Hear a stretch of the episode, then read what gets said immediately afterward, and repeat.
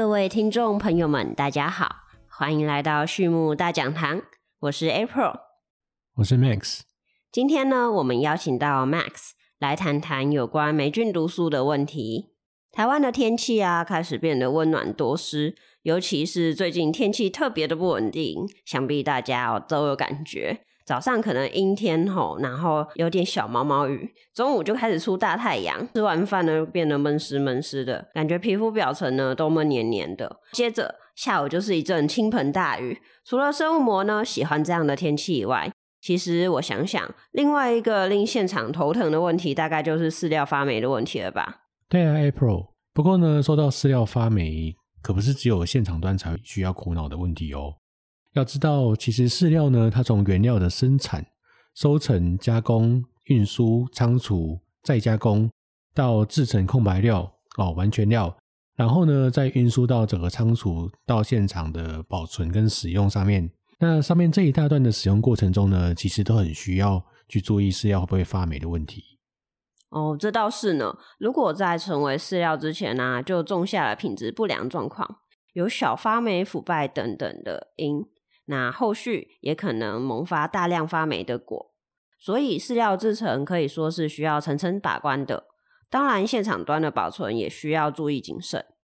嗯，没错。那你还记得我们之前的 podcast 有提过，像非洲猪瘟哦这种病毒呢，它会在饲料的原料里面去做一个保存，那并可能呢会在整个呃远洋的运输之后，仍然具有传染力吗？记得啊。饲料啊，居然经过了整整三十天的运输，病毒都还能够存活，多可怕！啊！那这边提醒一下听众们，如果没有印象的听众朋友啊，可以记得在听完这集之后回去再听一次哦。其实不止病毒，那其实饲料中的这些谷物啊、玉米啊、豆类等等作物里面，其实都含有许多天然的细菌、霉菌或是酵母菌等等。那其实每一克的谷物呢，最多可以含有大概六百万个细菌。那四万个真菌，或者是说这五万个酵母菌，其实这个微生物的含量呢是非常高的。哇，这么多啊，感觉跟家里的马桶有的比诶。那这样真的要好好控管才行呢。那其实微生物呢，它在理想的环境下可以快速的繁殖。那我们熟知的像 E. coli、Salmonella，它其实在合适的环境下呢，它二十分钟就可以生产成一代。换句话说，它繁殖成两倍的微生物，它只需要二十分钟的时间。一个小时的时间呢，就可以繁殖成两倍的两倍的两倍，也就是八倍。所以可见它的繁殖速度是非常的快的。那在微生物含量高的环境中呢，如果水分含量也很高的话呢，就容易产生这个真菌或者酵母菌或者是细菌的爆炸性的繁殖。嗯，就像是吐司啊、橘子啊这种含水量高的食物，放在常温保存，很快就会变成霉菌丛林一样。基质对了，环境对了，那接下来就只是时间的问题。没错。之前呢，我们有买一颗橘子放在家里面，然后忘记吃。过了一个礼拜之后，它就变成绿色的橘子了，上面长满了我们的青霉菌。我感觉我见证了历史。你见证了历史啊？你踩在巨人的肩膀上是吧？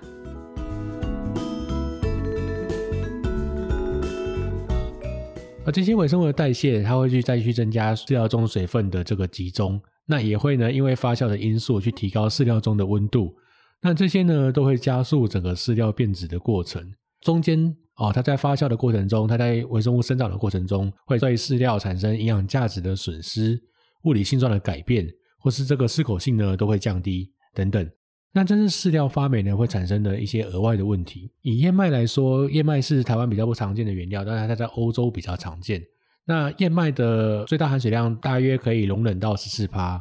那其他的谷物呢，在水分含量十五帕以下呢？就可以在夏天的温度下去做一个稳定的保存。那其他的，比如说豆类哦，豆类的作物呢，比如说豌豆、蚕豆、油菜籽等等呢，在水分含量超过十二帕的时候呢，它就很容易去变质。那真菌或细菌一旦形成毒素，基本上呢，这些毒素就很难被消除。那因此呢，变质的饲料会去影响到经济动物的生产表现。那更加严重的程度呢的变质呢，还会导致动物产生比较严重的疾病。哦，比如说胃出血啊，哦，食欲不振啊，精神萎靡啊。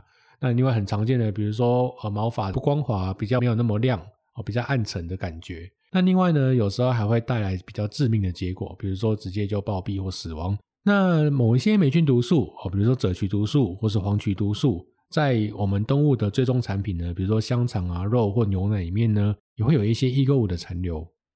嗯，是耶。像我记得啊，我在国中的时候也学过三种概念，像是生物累积、生物浓缩，还有生物的放大作用。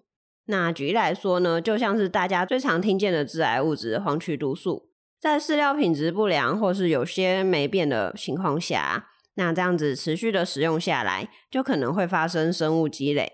那积累在动物体负责代谢毒素的最大器官肝脏里面，短期上呢，可能没有明显的病变。或是只有肝脏呢初步的发炎问题，可是长期下来呢，经过生物浓缩，累积的毒素浓度呢会超过环境中的浓度，那身体呢也会难以负荷，可能就会造成肝纤维化或是肝癌。那最后生物放大作用，如果有问题的饲料啊，就会累积在家禽或家畜的身上，那接下来经过烹煮下肚，就会累积在我们身上。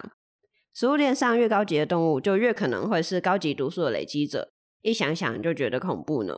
没错，那其实像人类，它就是所谓食物链的最终的接受者。所以说，当我们今天吃的食物哦，它的环境中存在了一些毒素的时候，可能呢最后都会返回在我们身上。所以说，这个呢是我们不可不查的部分。不过，April 基本上呢，因为我们饲养的是经济动物，那霉菌毒素呢要累积到变成肝纤维化或是肝癌，需要短时间内去摄取大量的毒素。或是呢，定量累积数年的时间呢，比较有可能发生。那一般来说，经济动物的饲养时间不足以累积到哦发生这样的情况。那第二个是，如果说饲料的霉变比较严重，短时间内呢就可能会降低生产的表现。那健康状态低下，饲养管理者发现之后呢，基本上呢就会依照管理的记录，哎，针对可能原因进行修正哦，比如说添加一些吸附剂。那再来呢，明显病入膏肓的动物。无法透过医疗或是营养改善状况的经济动物呢，就可能会面临淘汰。所以说呢，即使霉菌毒素进到消费者的口中的风险呢，还是稍微的偏低的。嗯，也是呢，在畜牧场啊，好像就是经济动物只要一发生什么问题，照理来说，畜场主或是管理人员就会发现。像是我之前呢就有听过，有一个乳牛场在八月的某一周啊，它的乳量突然降得比往常还低很多，它的乳房炎牛只呢增加，畜场主呢就开始寻资料去推测，那发现呢可能会是在饲料上有问题，果不其然是在存放玉米的饲料槽底部啊，他会发现那个底部它的细碎颗粒长期的累积，然后又逢连日的午后雷阵雨，所以在底部的玉米啊，应该说那一些玉米粉呢。就开始发霉，粘在它的草壁上。上面干净的饲料呢，虽然它是干净的，可是你在放料的时候就会经过，那经过嘛，它就会污染到。好在呢，他们发现还有处理的方式及时。那之后呢，也都有定期的去清除槽内的细碎料还有粉尘。后来他们牛只的状态呢，就在几天内迅速的好转了啊。所以啊，平常做好记录也是非常重要的，可以让你及时的发现问题在哪里。嗯，所以其实呢，定期去清除料槽底部的这些细碎的粉料啊，或是粉尘啊，或是老旧的饲料，都是预防霉菌毒素的一种方式。昨天刚好我就跟客户聊到哦，喂饲母猪的时候呢，其实你在喂完之后，多一个动作，去敲一下料槽，把之前的这个累积的粉料把它敲下去。每天都敲的话呢，基本上就不会有发霉的团块累积在上面。但是呢，如果说哎，你可能两三天、三四天，甚至一个礼拜。你才想到要清一次的话，其实上面呢都有可能已经累积了很多的霉菌毒素，或者是霉菌生长在上面了。这个时候呢，掉到饲料槽的发霉饲料就有可能会去危害到母猪的生产性能。那 April，你知道除了霉菌毒素对肝脏的危害，还有你提到的肾脏表现下降之外呢，还有什么吗？嗯，我呢基本上只知道几个大方向啦。哎，就是它会去诱发身体的免疫反应，然后一些细胞损伤啊，肝脏、肾脏等等这些代谢器官受损这样子而已。实际上，应该会因为不同的霉菌毒素而有些微不同的状况吧？这边能不能请 Max 帮我还有大家稍微做一下说明呢？就从毒素的种类开始说起好了。好，其实常见的霉菌毒素呢有五个种类哦，分别是红曲毒素、呕吐毒素、玉米赤霉系统、木马毒素。还有赭曲毒素等等。那霉菌毒素呢？它顾名思义，它是霉菌生产的嘛，所以一定是霉菌喜欢的温度，它才去生长。那霉菌喜欢的温度是什么呢？霉菌毒素比较适合在三十度到五十度之间生长。那通常呢，太低温哦，低于十度之下呢，它就不会去生长了。那太高温呢，超过五十度，霉菌呢也很难存活，所以霉菌毒素呢也不会生长。因此，对于储存饲料而言呢，去给它较低的水分啊，温度比较低，或是氧气浓度比较低，相对湿度比较低的环境来说呢，是比较适合储藏这些谷物。那在储藏不当的环境中，哎，比如说你的仓库中有破洞哦，湿气比较重哦，就会产生了一些霉菌毒素。嗯，原来常见的有这几个种类啊。那呕吐毒素就是不是顾名思义会造成动物不适，然后呕吐，没错吧？没错，呕吐毒素呢，基本上就是以损害肠道上面细胞哦，还有骨髓、脾脏等等的呃器官为主。那它会去造成你产生量降低，换动率变差。那有一些比较严重的感染呢，会有一些呕吐啊、产生量下降，甚至拒食的现象发生这样子。那其实呕吐毒素对于我们台湾来说，它比较常见是在田间型的霉菌毒素。上面提到的这些毒素里面呢，包含黄曲毒素，它可能对于这个肝脏的坏死哦，或者是腹泻比较严重。那一样也会有，比如说头晕、呕吐，甚至死亡的现象发生。对于家禽类，家禽类对于黄曲毒素是比较敏感的。那乳牛呢比较特别，它会把黄曲毒素呢代谢成另外一种形态，那累积在牛奶当中，所以呢也是不可不查的一个部分。赭曲毒素呢，则是对于动物的肾脏会有比较明显的受损，那可能会有一些排尿增加或者是血尿的一些现象发生。那另外呢，福马毒素呢，则是对于肝脏的毒性，尤其是猪哦比较明显。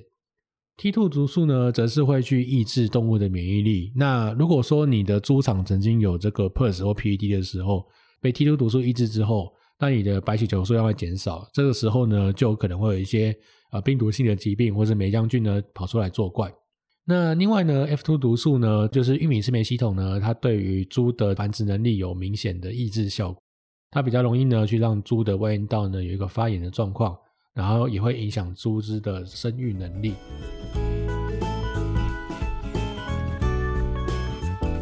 刚刚 Max 跟我们讲了超级多的霉菌毒素，还有它们的一些特性。那至于这一些霉菌毒素应该要怎么防治呢？我想大家应该都很想知道吧。但是我们就留到下一次的 Podcast 再跟大家揭晓喽。OK，那我们今天的分享呢就到这边。最后呢，再次感谢大家收听，还有 Max 的分享。对于畜牧大讲堂有兴趣的朋友们，也欢迎来订阅我们。有问题的话，也欢迎留言，或者透过简介中的 email 与我们联络。我们下次再见喽，拜拜，拜拜。